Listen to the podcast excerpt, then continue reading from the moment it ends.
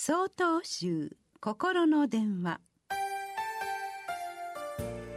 今週は「知ると知る」と題して島根県上皇寺野津菓子さんのお話です。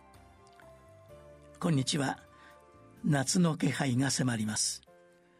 6月23日沖縄慰霊の日を迎えるたびに私には思い起こす言葉があります。それは生きてさえおれば死ぬ機会はあります。の一言。姫百合学徒隊18歳の少女の訴えです。迫り来るアメリカ軍を前に集団自決が促される最中の出来事でした。私は高校で日本史を選択しました。ですから太平洋戦争で沖縄戦があったことは学びました。しかしその知識は大学入試に必要な程度のもの丸暗記の対象でした。そのいわば記号化された知識の無責任さ危うさを教えてくれたのが先ほどの言葉です。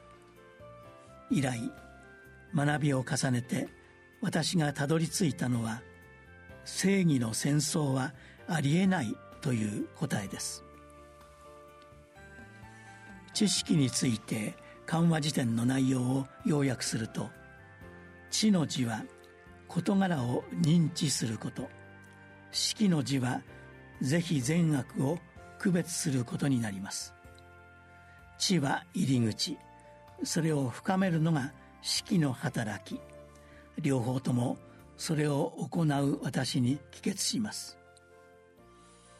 二つの文字を見比べるとかつての私は式の字の学びに欠けていたように思います。そこには平和を口にしながら沖縄戦を過去の他人事と捉える私がいました。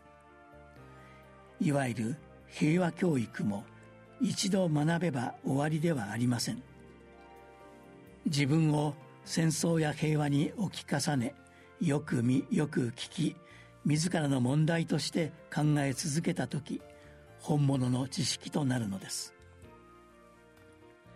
沖縄戦を通して沖縄県民が引き出したのは「ぬちどゥ宝」「命こそ宝」という結論でした。私たちもまずは身近な情報から沖縄戦を学びそれを力として命の尊さを暮らしの中に深めたいものです。平和の礎はそこから始まるように思います。